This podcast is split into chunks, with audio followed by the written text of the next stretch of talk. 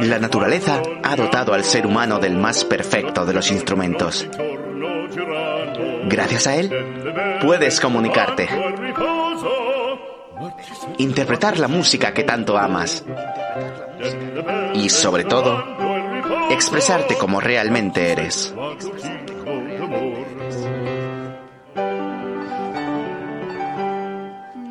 Tienes dentro de ti el más maravilloso de los dones. Uno capaz de llevarte a mundos más allá de tu imaginación. De conectarte a una realidad que no sabías que existía. Y sobre todo, de elevarte personalmente como ningún otro puede. Bienvenido al milagro de la voz humana con Adrián Aguilar y Pablo Buñac.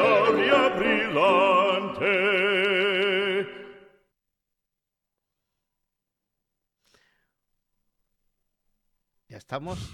Hola, ¿qué tal, Pablo? Estamos, estamos en el aire. Hola, hola. ¿Qué tal todo? Estamos aquí probando las cosas técnicas. Primer podcast. Primer episodio, El milagro de la voz humana. Y aquí estamos, contra todos la- los vaticinios, los cambios de horario. Aquí, aquí estamos. Son las 8 de la noche en, bueno, 8 y 5 en España, 12 y 5 en México. Próxima semana cambiamos en México la hora también. Hoy es martes 29 de marzo. Ujú. ¿Y cómo estás, Adrián? Un poco cansado. No me había enterado de que había que cambiar la hora y tenemos un desfase con México. Ya la semana que viene dices que, que volvemos a la normalidad, ¿no? Volvemos a las 7 horas de diferencia, exactamente. Bien. Lo bueno es que este episodio va a quedar grabado para quienes no puedan verlo. Y también, subir, Am- también se subirá a iVoox, Spotify, a todas las plataformas en las que se pueda escuchar. Para las personas que queráis, pues en vez de estar viéndonos, pues hacer cualquier otra cosa. Exactamente. Y mm, vamos a, a intentar hacer este podcast semanalmente, eh, aportando todo lo que podamos eh, y, todo lo que también podamos aprender, ¿no? De, de- la gente, de las preguntas de la gente, de los temas que vayan surgiendo en relación a la voz. Eh, los dos somos cantantes, pero creo que también nos interesa eh, el milagro de la voz humana en todas sus manifestaciones, ¿no? Como actores, como oradores, cualquiera que esté interesado en este funcionamiento de este sistema maravilloso que es el de la voz humana. La parte más integral de la voz, porque normalmente nos centramos en unas facetas específicas, pero en realidad quien controla su voz puede ser también capaz de cambiar su vida al final, porque tiene que trabajar mucho y muy profundamente consigo mismo. Entonces, también desde aquí queremos focalizar mucho ese punto.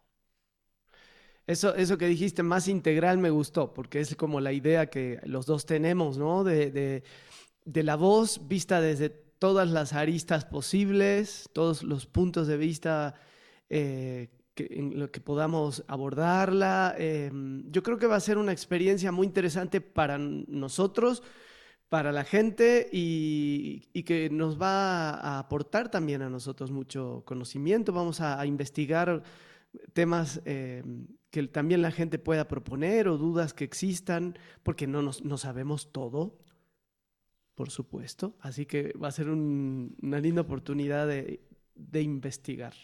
Y también de traer diferentes expertos que den su punto de vista, porque aquí no somos dioses y queremos también aprender. O sea, este podcast va a ser para que vosotros aprendáis, pero también nos va a hacer que nosotros podamos aprender. Entonces, va a ser una experiencia en la que podamos compartir tanto desde aquí como desde vuestras casas. Exacto, y sobre todo que, en- que en la voz hay tantas opiniones, ¿no? Tantas ideas, algunas no tan, no tan claras, algunas no tan científicas, pero hay muchas ideas que se manejan en relación a la, a la voz, a la técnica vocal, y un poco nuestro rol es ese, desmitificar todo lo que hay en relación a la voz. Muchos, hay demasiados mitos que no son reales y que mm, se siguen usando, ¿no? Se hay, hay algunas corrientes, algunos maestros, y, y yo creo que esa es parte de nuestra función, aclarar un poco.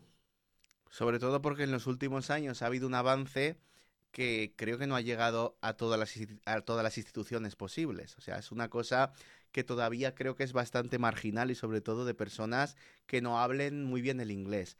Porque hay un problema que es que la gran parte de toda la nueva información está en inglés. Si no sabes inglés, estás como alejado del mundo de la voz. Entonces, nuestro deber también es traer un poco nuestro propósito, todas esas informaciones, para que lo puedas entender sin complicarte mucho la vida y aplicarlo en el mismo momento que lo aprendas. Sí, totalmente. Y mm, te quería preguntar, Adrián, ¿cómo es en España la enseñanza del canto? Eh, hay, hay, una, hay una escuela eh, a nivel eh, corriente, ¿no? No, no escuela física, sino hay una corriente pedagógica en la que se trabaja de manera integral el canto o está medio fragmentado? Está medio fragmentado, pero en realidad en España se pretende como recuperar la escuela italiana. Se habla mucho de la influencia de la escuela italiana en el mundo, en España, ¿no? En la península ibérica. Lo que pasa que al final se toma de base una escuela italiana muy del siglo XIX. No se toma tanto de base la escuela más histórica. Y el problema es que muchos de los que enseñan no saben realmente que no están enseñando la parte más histórica, sino algo que viene muy posteriormente, principalmente con pedagogos y cantantes como Alfredo Kraus. Entonces, hay siempre esa eterna lucha, ¿no? De vamos a poner los puntos sobre las IES.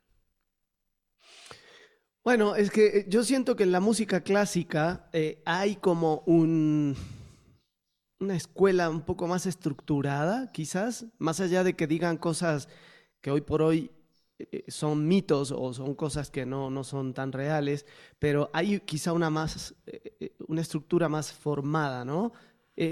yo me pregunto, porque te lo preguntaba esto porque aquí en México también y en Argentina, o sea, la enseñanza del canto es un proceso que debe hacer el maestro muy solo, muy, es un proceso, un viaje muy solo que hace, allegándose de conocimiento de distintas ramas Em, y como él va considerando que debe enseñar, o como a él le enseñaron, ¿no? Eh, entonces, em, también por eso pensaba, y siempre pienso en la gente que quiere empezar a cantar, a lo mejor no clásico, pop, y si, si hay eh, escuelas de formación o a nivel institucional, hay instituciones confiables. En cuanto a canto, digamos, más popular, oficial, oficial, solo jazz.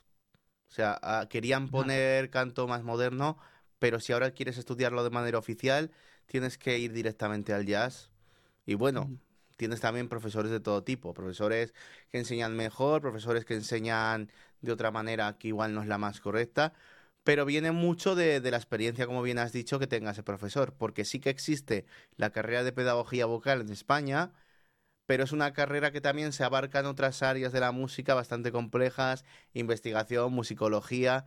En sí, lo que es voz se toca muy poco, en realidad, dos años y luego un poco conjunto coral. Lo demás es estudio profundo de la música.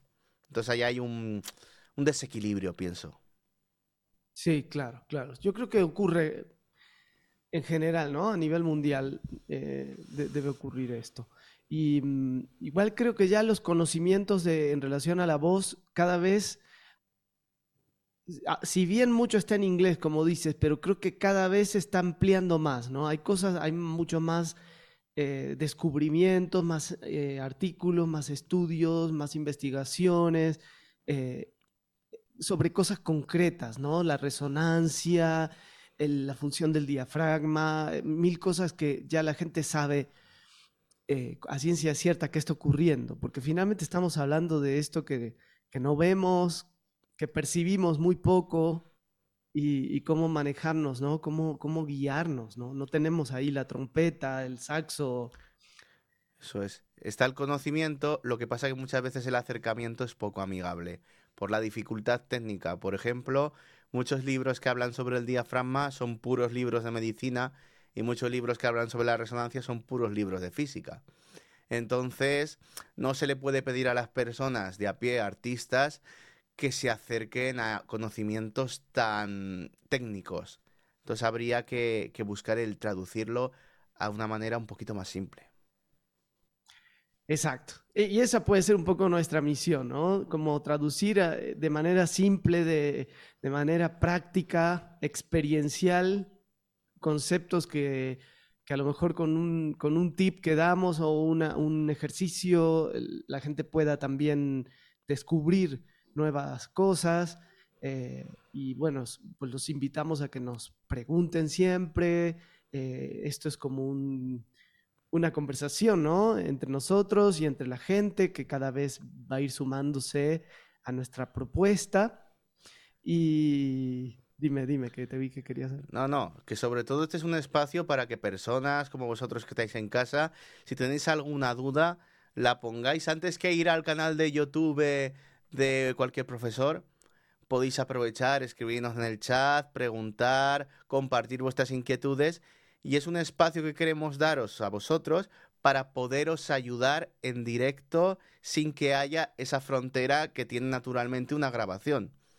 Entonces, sentiros libres de escribir, de preguntar, contactarnos, porque para eso es, este es vuestro espacio. Y es, y es un espacio bastante original, porque yo he buscado podcasts eh, sobre la voz, en inglés hay muchos, pero no he encontrado en español, así que yo creo que es un buen, es un buen tema este que vamos a hablar y mm, ahora que dijiste os, daros y no sé qué, eh, estamos aquí con Adrián que viene de España, está en España. Cuéntanos, Adrián, y luego yo me presento.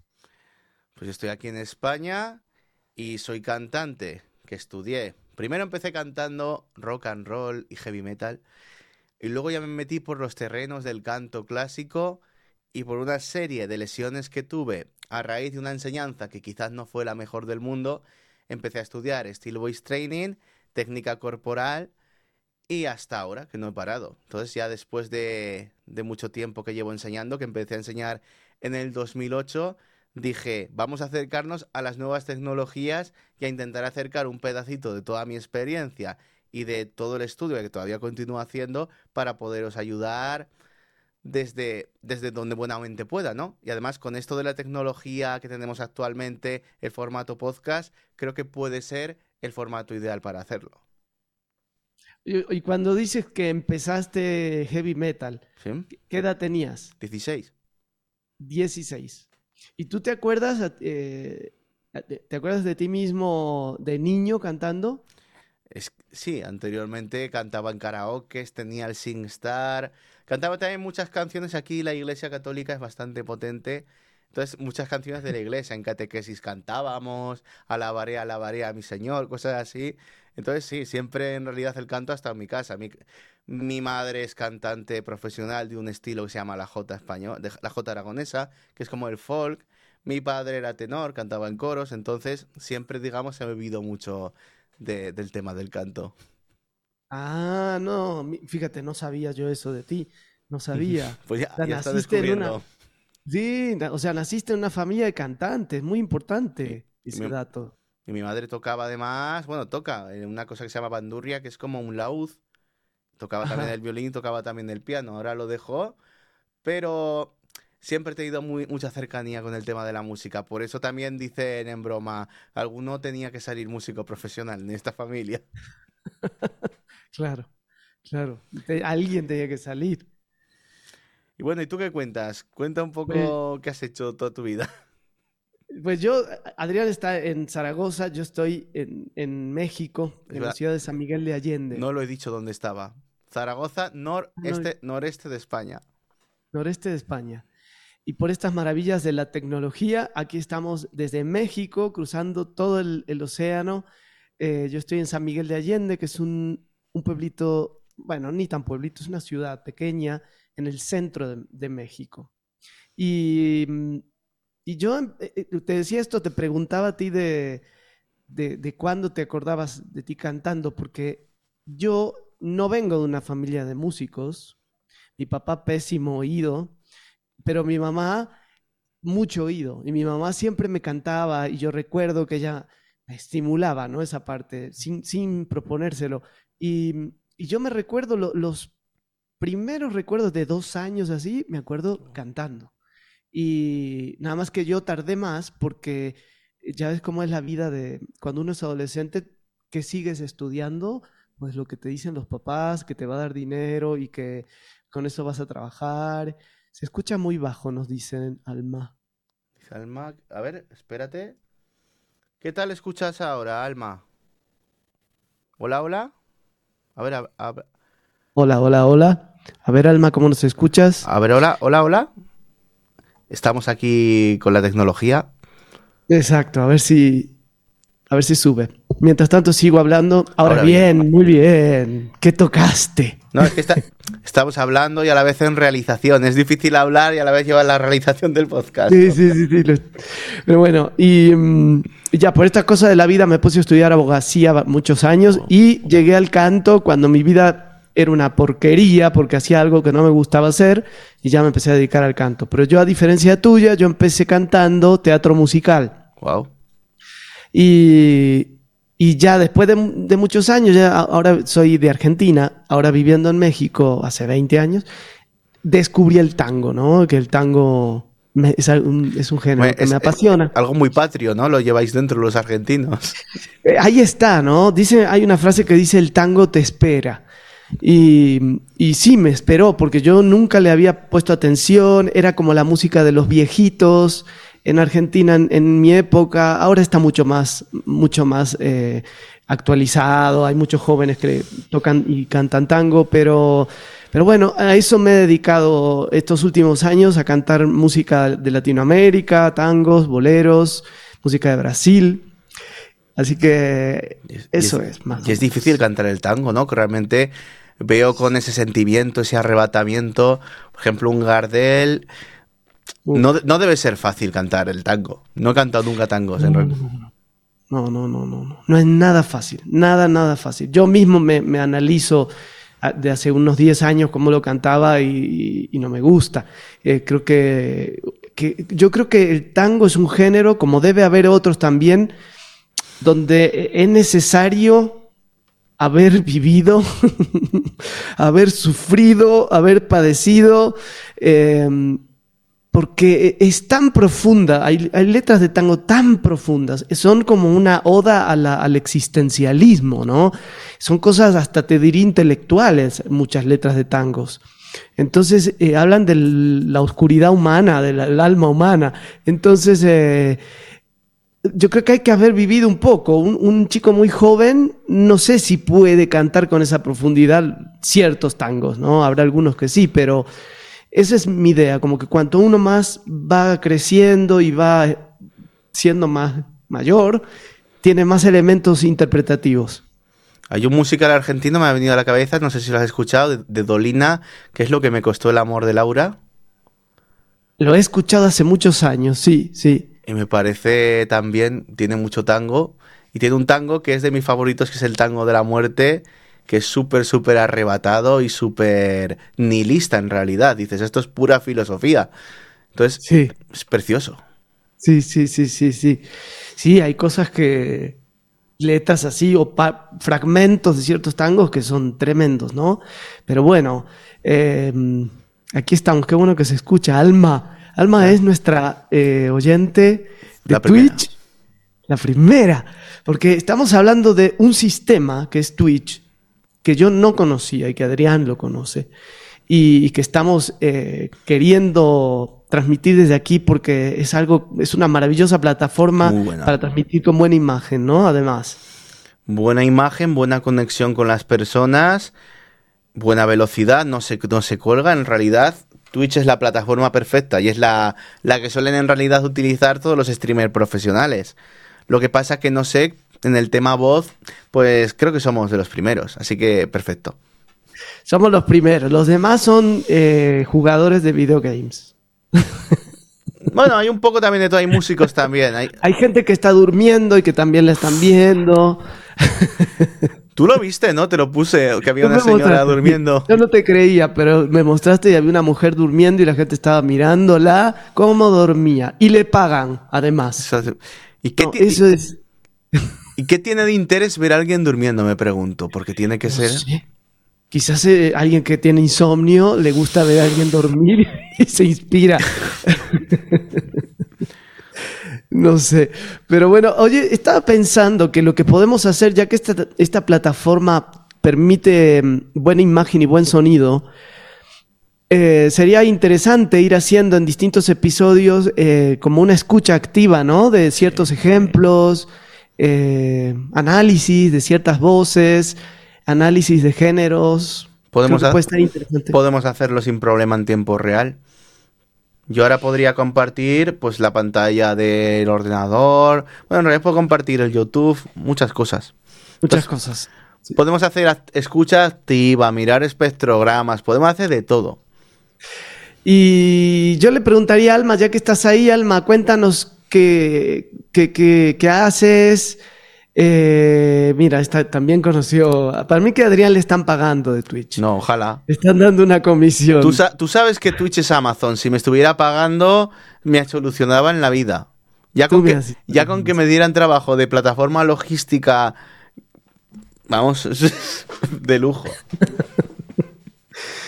Así que, Alma, si, si estás allí, cuéntanos un poquito qué haces y qué, qué te gustaría que, habla, que, que fuéramos hablando en, en este ciclo de, de charlas, de Co- podcast. Compatriota tuya. ¡Ey, de Argentina! Muy bien, muy bien. Yo soy de Rosario, Alma. Bueno, nací en Buenos Aires, pero viví toda mi vida en Rosario. Y. mm, Ah, otra cosa que no dije, y creo que tú tampoco dijiste de ti mismo cuando nos presentamos. eh, yo soy profesor de técnica Alexander. Bueno, los dos somos maestros de canto y, nos interesa mucho este tema de la pedagogía vocal.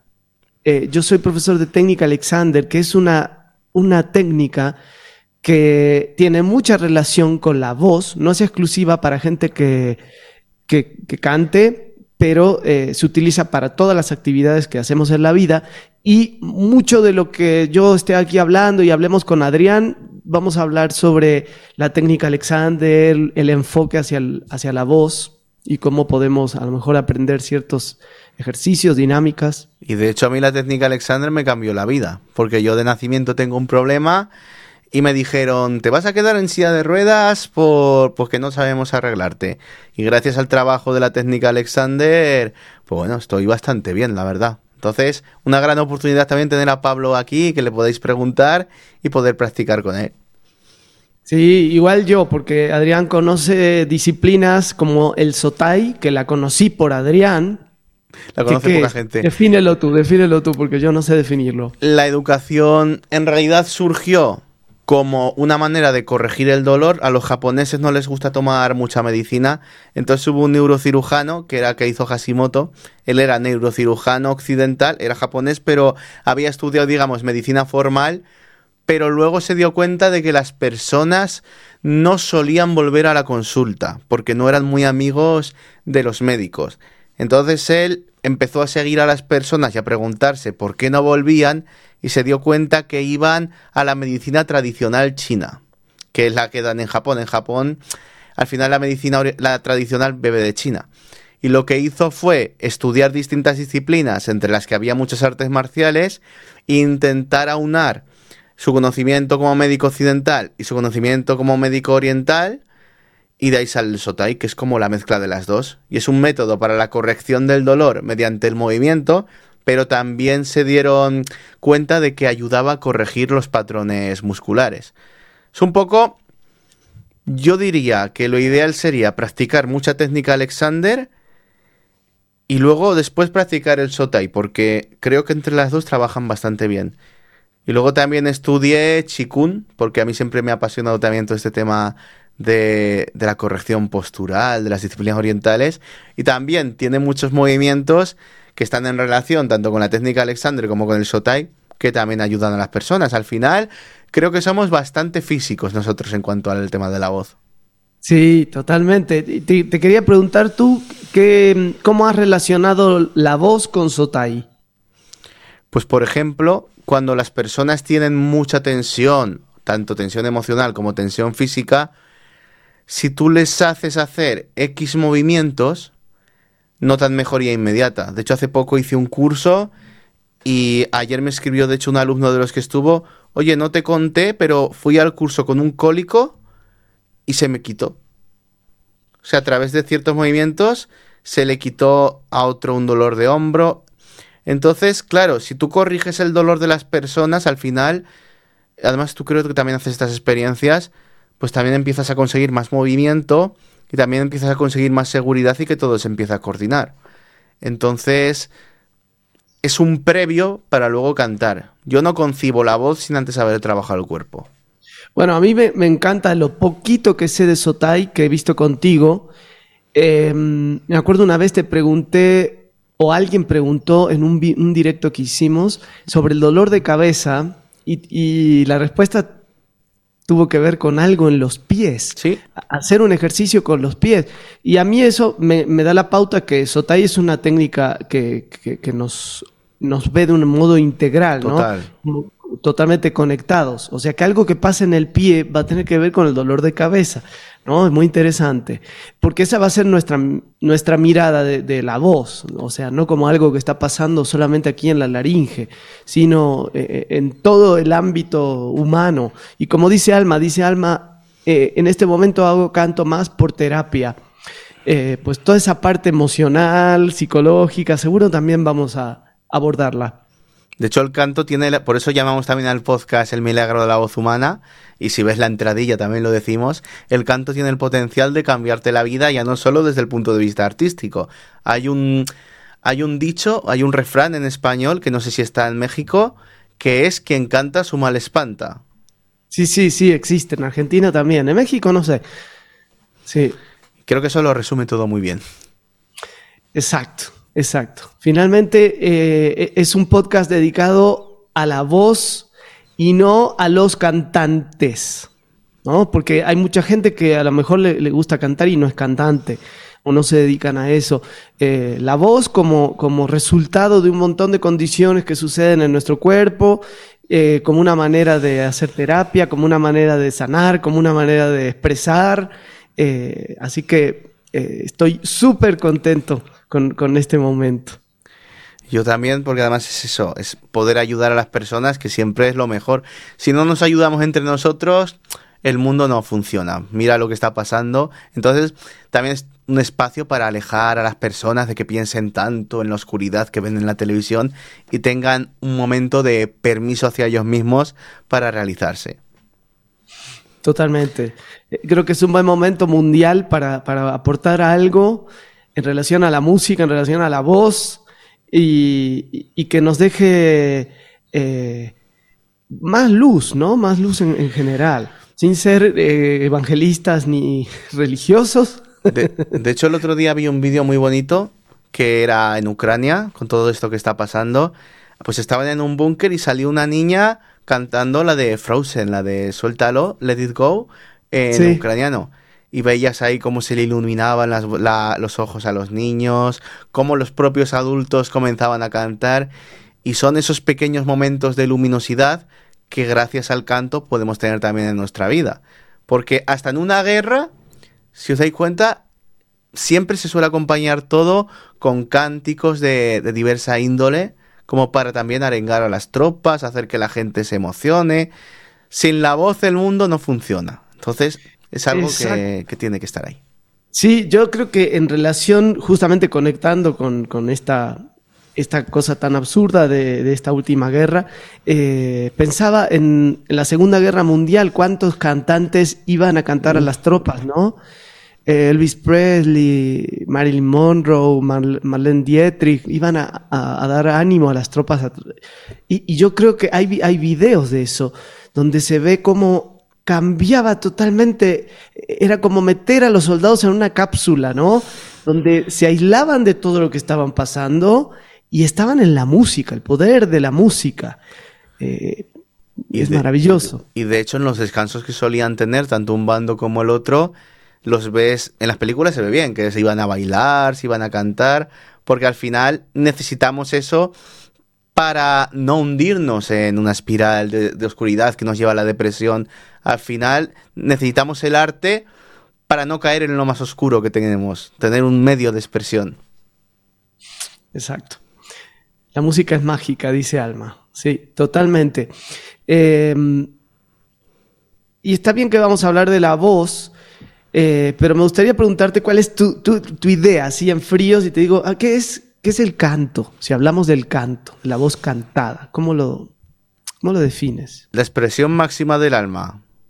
Porque cuando hablamos, hablamos para comunicarnos, es verdad, podemos expresar distintas cosas, pero cuando juntamos la voz, que es algo que, surge de nosotros, que es nuestro propio ser, con la música, que es quizás el arte más grande creado por el ser humano, surge la perfección total del ser humano. Entonces para mí el canto es el medio máximo de la conexión, llamémoslo, con la divinidad. ¡Wow! ¡Qué linda definición! Estoy totalmente de acuerdo, sí.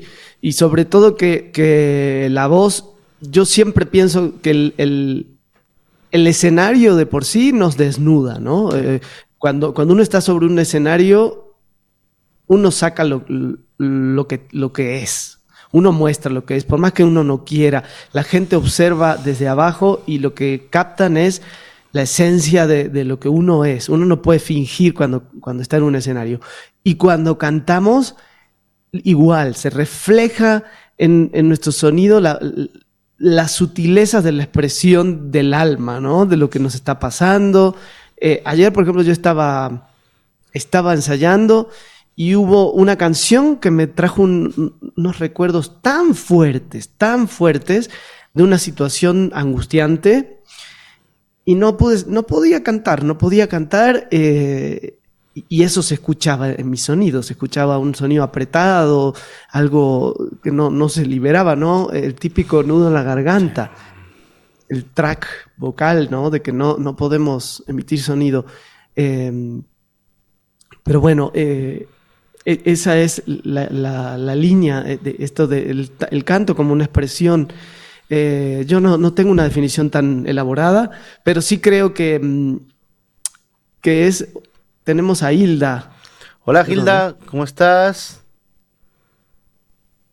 Dice Hilda, he cantado un poco y para mí ha sido una forma de expresarme algo que para mí no ha sido fácil, crear. Qué bueno, Hilda, crear. Eso, eso es otro tema que vamos a hablar en el podcast, sobre la creatividad. Bueno, a mí es algo que me interesa muchísimo. Eh, hablar sobre el proceso eh, neuro cerebral, como quieran llamarlo, qué sucede con, estas conexiones en el cerebro cuando, cuando somos creativos. Em, y, al menos yo creo que la creatividad es algo que todos llevamos, que todos traemos. Existe en el ser humano la creatividad, todos somos creativos, no es algo solamente para los artistas, es algo que, tenemos que también aprender a a desarrollarlo quizás, pero que ahí está, ¿no? Y me parece muy importante para los cantantes y para todos, la creatividad. Entonces, dime. Me, viene la frase de Nietzsche, que es la de mostrando ¿no? un poco que esto es para todo el mundo. Nietzsche decía que sin la música, Nietzsche, eh, la vida no tendría sentido. Igual es llevarlo a las últimas consecuencias, pero que lo diga un filósofo con esa forma de pensar tan particular que tenía, ya deja muy bien al tema de la música. Exacto, exacto, sí. Y, vamos a, tenemos pensado hacer eh, entrevistas, charlas, conversaciones con gente de, ámbitos eh, quizá académicos, gente de, la ciencia, gente que se dedica a la voz de manera científica, fonoaudiólogos, logopedas. Cuanto más apoyéis a este podcast, más personas podremos traer. Así que nuestra intención es traeros tanto profesores de canto como logopedas, especialistas en distintas áreas de la voz, especialistas en el cuerpo. Un poco poderos brindar, abriros la puerta a que trabajéis con distintos profesionales y tengáis un, una, una mente sobre la voz, sobre el canto, eh, digamos, más universal. Exactamente, esa es nuestra idea, esa es nuestra apertura al, tema de la voz y sobre todo eh, eh, en relación a ciertos debates que a veces surgen ¿no? Entre los cantantes, entre los maestros, entre los estudiantes de canto, debates que a veces son vacíos. ¿Cómo dijiste? Muy tensos. Muy tensos, sí. Y, y también vacíos de, de, contenido verídico, ¿no? De lo que se está comentando. Entonces, bueno, eh, esa es nuestra misión. Eh, ¿Qué más, Adrián? Quería preguntarles, bueno, quería dejarles a ver qué te parece, que pongan alguna pregunta que tengan, que aprovechen que este es el primer capítulo. Y bueno, que vean que se pueden acercar también a nosotros y dejarnos dudas que podamos resolver. Exacto, y si hay alguna pregunta que podamos hablar hoy o si no, que nos quede para trabajar o alguna inquietud.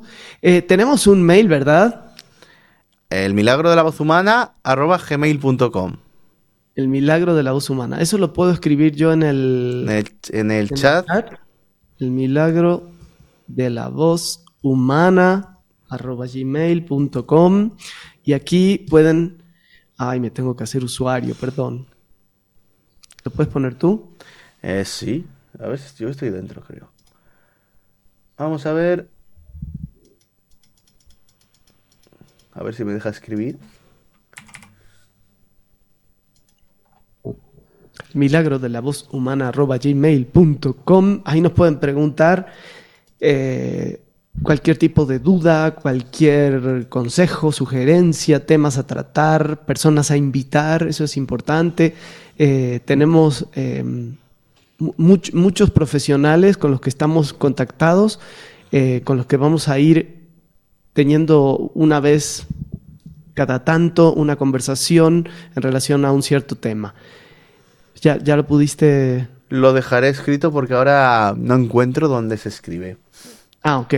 Bueno, el milagro de la voz humana, arroba gmail, ahí nos pueden escribir.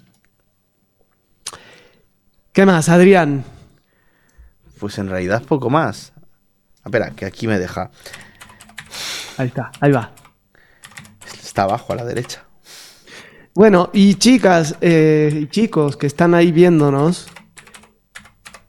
y, piensan que esto puede servirles a gente que ustedes conocen, sería muy bueno que nos ayuden a difundirlo, sobre todo que estamos en una plataforma que, que estamos eh, experimentando, es una nueva plataforma para mí, pero que, que puede, que podemos difundirla un poco más, que se conozca más y que la gente nos pueda seguir, porque la intención es hacerlo también en vivo, queremos que, esté esta posibilidad de hacerlo en vivo, que nos hagan preguntas en vivo, que podamos estar con ese lindo nervio de cuando uno está haciendo algo en directo.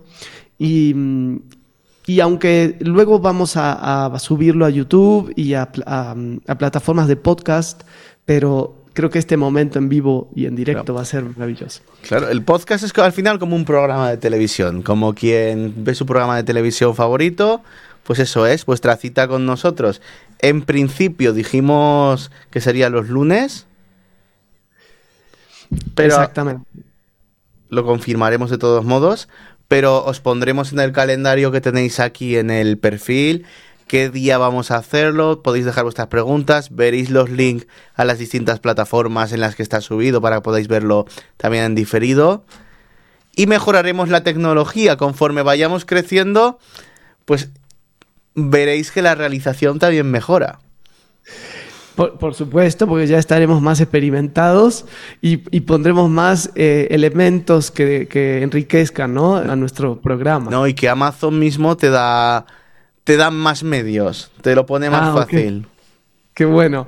Oye, Adrián, y se me ocurre poder compartirles nuestros contactos por si quieren seguirnos en, por ejemplo, en Instagram. Vale. Eh, ¿Cómo era tu Instagram? Eh, canto psicofísico, ¿verdad? El mío es canto psicofísico. Que también los tendréis puestos en el. En lo que os escribiré, en el perfil. Este es el de Pablo. Exacto. Y el mío es adrianaguilar.es, aunque creo que las dos me seguís ya. Pero em, es bueno porque los dos estamos siempre compartiendo eh, cosas que pueden también serviros. Y sobre todo es eso, que podamos resolver vuestras preguntas, porque que no os quedéis con la duda. Eso es lo que más nos ha dado que pensar para hacer este podcast. Exactamente. Dice Alma, un coro, en coro, no sé a qué se refiere, a lo mejor hablamos en coro. Lo sigo a los dos, dice Alma. Bueno, gracias, Alma. Qué bueno. Supongo que quiere decir que canta en coro, Alma. Ah, en coro, a lo mejor. Porque podemos hacer un coro con los oyentes también, ¿no? Qué genial, ¿no? Yo lo intenté el año pasado, pero no me cierro a volverlo a, intentar. Es, eso yo sé que lo, han hecho y no, no, no entiendo cómo se hace en, línea, pero debe ser interesante. Se hacía con el Teams o con el Zoom y la verdad la gente respondía bastante. Lo que pasa es que en estos tiempos es muy difícil sacar adelante propuestas de ese tipo, pero no nos cerramos a nada. Oye, yo preparando material para hoy encontré un textito que te quiero leer a ver si nos sirve de, sí. de puntapié. Encontré, ¿conocías a Hans Stein? No. Es un cantante y académico checo-chileno. Nació en Praga en 1926 y eh, está vivo, tiene 96 años, pero me gustó lo, cómo empieza, tiene un artículo que se llama El arte de cantar, su dimensión cultural y pedagógica. Y, me gusta su primer párrafo, que dice, el arte nació con el hombre mismo, con su primera expresión vocal. En sus orígenes fue una forma más elevada del lenguaje, probablemente inspirada por el culto primitivo. Hay incluso quienes afirman que el canto existió antes del lenguaje hablado, así como existe en especies inferiores al hombre, por ejemplo, las aves. Es verdad. ¿Qué opinas de eso? Opino que tiene mucha razón en lo que dice y que no estoy muy puesto en esto, ¿vale? Pero en algún programa igual lo podríamos tratar. El canto de los chamanes, porque vi algún, algún documental. Sigo mucho a un periodista español que se llama Iker Jiménez, no sé si lo conoces. No, no, no lo conozco. Es muy famoso, te recomiendo mucho sus programas y habla muchas veces del tema del chamanismo y de cómo esa conexión de la voz conectaba con los dioses que ellos tenían y casi todo era cantado, o sea, tiene mucha razón en lo que dice. Todavía no sabemos muchas cosas de cuándo pasó el hombre a emitir este tipo de sonidos. De hecho, los pájaros tienen un instrumento que es la siringe, que por naturaleza les permite cantar, pero el ser humano aprendió por una adaptación de algo que no era para eso. Y es algo tan maravilloso que dices, ¿por qué y cuándo? Exacto, porque finalmente nuestra laringe tiene una función eh, de protección, ¿no? Protección de las vías respiratorias, que no nos traguemos alimento y se nos vaya a los pulmones. Eh, y luego viene todo este, este uso de, la laringe como una forma de comunicación. Y yo me pregunto, todavía lo pongo como pregunta, porque yo en, una época pensaba, sigo pensando que esto, como dice Hans Stein, que el canto es algo que ya viene en nosotros como civilización o como Homo sapiens o antes quizás, mucho antes, em, que como que es algo natural en el hombre, ¿no? Pero también he escuchado y también me hace cierto sentido esta cosa que en sí cantar no es una actividad natural. No. ¿No? No, no lo es. Eh, porque finalmente es, es, el uso de un instrumento que no es naturalmente para eso. Claro, pero también depende de lo que entendamos por naturaleza, porque a veces afirmamos mucho esto y sobre todo quienes estudiamos la voz como tú y yo más profundamente, qué es natural y qué no es natural. ¿Dónde termina Claro, es, que es una pregunta filosófica bastante interesante, porque si lo natural es que el hombre, llámese quien crea en Dios pues por inspiración divina, o quien crea en la evolución por evolución, llega a un punto de esa evolución, digamos, intelectual, que le permite esa adaptación, yo no sé si lo, si lo dejaría de considerar natural, porque al final ha sido el propio despertar del hombre, de su propia naturaleza, la que ha permitido convertir eso a algo utilizable, ¿no? No sé, es una pregunta que igual es mucha vuelta. Sí, sí, yo creo que puede dar para varios episodios, ¿no? De nuestro podcast, porque eh, sí, sí, creo que conviene analizar, em, no sé, cuando observamos a un niño, ¿no? Yo lo observo y, creo que él no se plantea si está cantando o no, emite sonidos en, con tantas diferencias de frecuencias, alturas, colores, matices que dices, bueno, entonces desde ese punto de vista es natural, ¿no? Pero, pero como tú dices, ha, habido una evolución eh, en la especie que, en la que quizás ya es natural el acto de cantar, ya está inmerso. Es que lo que está claro es que el lloro, por ejemplo, tiene tono. O sea, cuando lloramos, también lloramos con tono y es el primer sonido al final que emite un niño. Entonces, de ahí al canto, nosotros sabemos que si lo analizamos desde un punto de vista más científico, los movimientos son los mismos. Y eso da mucho que pensar. Exacto. Pero creo que e, este texto de, de Hanstein está interesante eh, y lo podemos seguir analizando en otro momento, pero eh, eh, ¿cómo, pasamos ¿no? de, de, un, de, una, de una especie donde no existía el lenguaje allá a la máxima riqueza vocal? Eh, ¿que ¿Cuándo habrá sido, Adrián? ¿Tú qué, qué opinas? la, la, época del esplendor de la voz humana a nivel canto. Mm, ¿Esplendor o cuando creo que empezó a, a utilizarse para cantar? No, como que se llegó a un nivel ya de, compositores, de virtuosismo, en el que la voz eh, ya hizo lo máximo que podía hacerse, hasta lo conocido. ¿Sabes qué pasa? Que se ha perdido tanta cosa de la, de la música antigua que no sabemos. Sí que hay estudios que dicen que los griegos ya tenían un cierto grado de perfección de la técnica vocal, de la música bastante interesante. De hecho, el registro de música más antiguo que podemos encontrar es el epitafio de Seikilos, que lo pueden buscar, se puede escuchar, lo colgaré y ya parece tener un desarrollo musical bastante interesante.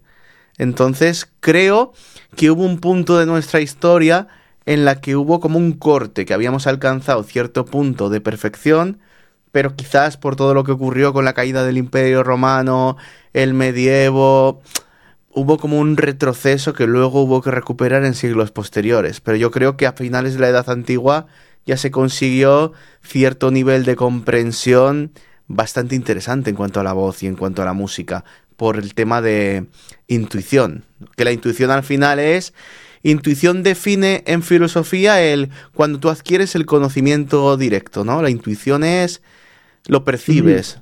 Entonces, por, esa intuición yo creo que llegaron a un nivel muy alto. No sé lo que opinarás tú. No, pues yo opino, de, mira, ahora que mencionabas a los griegos, pienso que ellos eh, eh, han sido tan evolucionados a nivel artístico, ¿no? Con el teatro, con la música, y, hay tanta, tanta, mm, tanta cosa que no ha quedado registrada y que no podemos oírle, que no podemos saberlo, pero es probable que hayan sido no sé si más virtuosos, pero hayan hecho un, uso muy avanzado del instrumento vocal. Lo cierto es que todavía estudiamos a Aristóteles en estética, y Aristóteles tiene la poética en la que habla del porqué del arte y muchas cosas. Y se supone, hay registros de que hubo un filósofo que era de igual nivel que Aristóteles, pero que no tenemos registros sobre él desapareció totalmente de la historia, pero se sabe que tuvo que tener como mínimo la misma influencia que Aristóteles en el desarrollo de la cultura. Entonces, aunando cerebros como esos, porque yo siempre digo que Aristóteles es el Bach, como Bach para la música, Aristóteles es para filosofía. Si tú aunas esos dos cerebros y luego también a Pitágoras, por ejemplo, que también era un gran estudioso de las escalas musicales, es que creo que ahí se alcanzó un nivel de perfección que ni podemos imaginar. Sí, sería interesante que nos compartas el epitafio. Lo compartiré. Eh, eh, me, interesaría oírlo, no lo he oído. De hecho, lo, puedo poner ahora si queréis.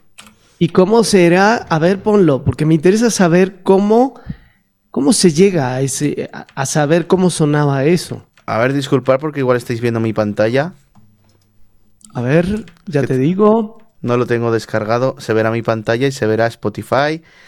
Eh, tengo que abrir eh, Google. Ah, bueno, que lo tengo abierto. Vaya. Así lo tengo aquí. ¿Ves cómo, ¿Veis cómo tengo la cabeza? pues ya está. Epitafio de 6 kilos. A ver. A ver, vamos a verlo. Aquí lo tenemos. ¿Se ve? No. Ahora, ahora se debería empezar a ver. No, todavía no se ve. Verlo. Sí, ahora, ahora, ahora empezará. Sí, ahora sí.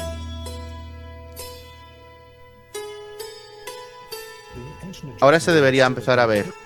Sí se ve, ahora sí. A ver. Ahora, ahora empezará. Sí, ahora sí.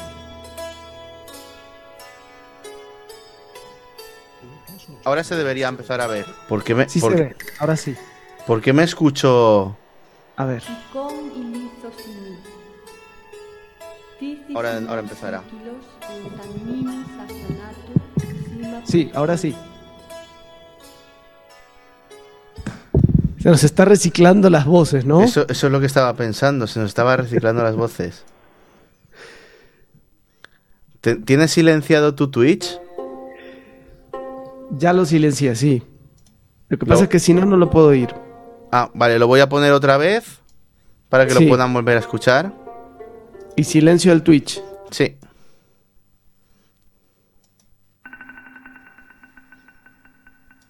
Esta es la pieza más antigua escrita nunca.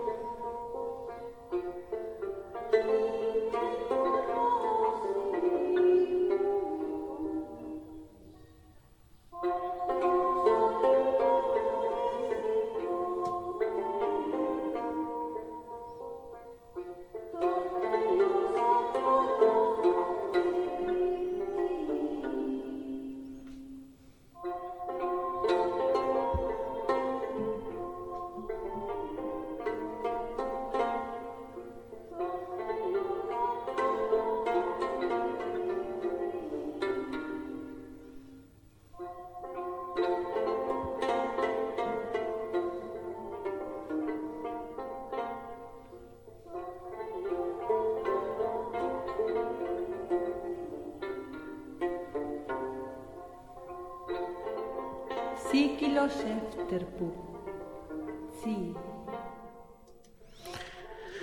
Espero que se haya podido escuchar sin mucho contratiempo. Sí, se escuchó, nada más que empezó a haber un corito medio que se mezclaba con algo que estaba captando quizá tu micrófono. Yo bajé mi micrófono. Sí, no, era una opción de la tarjeta de sonido, que hay Sí. una opción que es low back y a veces lo que hace es como repetir lo que acabo de decir. Ya la quité. Eh, disculpad las cuestiones técnicas, nuevamente es nuestro primer episodio. Exacto. Y sobre todo que, que est- este tema de, de- de poder oírlo los dos sin que se, se vicie a través de los micrófonos, ya lo vamos a ir eh, dilucidando, pero qué interesante esta versión, esta, esta partitura más antigua. eh, y, y- tiene, tiene una parte hablada, ¿no? Al principio. Tiene una parte hablada y luego tiene la parte musical y luego, y luego tiene ya la parte cantada, que si te fijas era una letra muy positiva para habérsela escrito a un fallecido. Porque básicamente dice, disfruta de la vida, es el carpe diem, ¿no? Ve la vida con luminosidad y es una persona que realmente no querían mostrar a la muerte como algo triste, querían que el vivo que fuera a ver al difunto aprovechara para que supiera que, que, le quedaba un tiempo para llegar a donde estaba el, el fallecido y que tenía que sacar su mayor potencial. Me parece muy bonito. Muy bonito. Y la melodía me pareció hermosa. Eh, ya de eso seguramente hablaremos también, ¿no? De estas, eh, estos inicios de, de- de lo que hay, a- algún registro de la música, de, de este tipo de, de obras tan, tan milenarias, ¿no? Y, y bueno, estamos, ¿qué opinas tú? Estamos llegando a la hora de programa. Sí. Yo diría, ver qué te parece, que dejen si tienen alguna pregunta, algo que quieran compartirnos y cerraremos. Porque- Cerraremos. Sí. Porque no planteábamos hacer este primer programa tan largo, pero ya que os hemos visto animadas, pues sentiros libres de utilizar estos minutos para escribirnos alguna cosa que tengáis, alguna inquietud que os ha parecido, simplemente compartirnos qué os ha parecido el podcast, la canción, un poco podernos acercar hasta vuestras casas, desde, desde las nuestras, de esta manera más espiritual. Y desde, desde aquí ya cerraremos el podcast hasta la semana que viene. Exacto. Y mm, como dijo Adrián, teníamos pensado hacer eh, unos 20 minutos de episodio, 30 minutos, pero, pero así interesante eh, poder compartir esto con, con personas ahí presentes eh, en el directo y, y esto va a seguir enriqueciéndose día a día. Que no nos esperábamos que hoy hubiera personas presentes, así que nos habéis alegrado, porque siempre los inicios suelen costar un poquito. Y Exactamente. Y personas que se ve que estáis entregadas, porque por ejemplo, me ha gustado mucho tu comentario, Alma, de que cantaste el año pasado y es todo lo contrario a lo que hablamos sobre el diafragma. O sea, tú ahora mismo ya tienes un conocimiento que te pone por delante de muchas otras personas en cuanto a, a la voz. Exactamente. Sí, porque es uno de los mitos, ¿no? Que vamos a hablar seguramente varias veces sobre Estoy- la función del diafragma Estoy, y estoy del diafragma hasta aquí, pero es, es importante hablar de ello las veces que es importante. Sigue siendo importantísimo. Entonces, eh, pues queda hecha la, la invitación para, para los lunes seguir eh, con, este, con esta propuesta de encontrarnos a hablar de estos temas. Y pues te agradezco mucho, Adrián. Es un placer hablar de estos temas contigo. Aprendo un montón, investigo, me dan ganas de, de seguir hablando. Nos dice a mí también, pero mira, me ha gustado porque estaba leyendo en el comentario. Le gustó la partitura Alma. Gilda dice que siempre aprende con Adrián. Con Pablo vas a aprender muchísimo porque él tiene mucho que hablar sobre este tema también del diafragma. De hecho, lo desmonta. ge- Pablo lo desmonta genialmente en cinco minutos. Pero eh, en base al mensaje que has escrito luego, Alma, de deberían escuchar los profesores de coro. Haz que los profesores de tu coro escuchen a Pablo, si puede ser, mediante el podcast, que les irá bien. Gracias, gracias. Que nos escuchen a los dos, que, que compartimos eh, nuestra visión de- del diafragma. Pues entonces, así, así, así quedamos. Vamos con la cortinilla final. Y te agradezco mucho, Adrián. Yo también, Pablo. Y bueno, es un honor poder, poder hacer este podcast contigo, porque así también tenemos cubiertas muchas otras cosas. Igual para mí. Cortinilla final. Cortinilla final, muchas gracias. Nos vemos. A ti también. La naturaleza ha dotado al ser humano del más Y perfecto de los instrumentos. en lo que... Gracias a él, puedes comunicarte, Pero ahora sí nos Con la escucha. entradilla. Con la entradilla a la vez. interpretar la música que tanto amas, ¡Viva Sevilla! Y sobre todo, expresarte como realmente eres.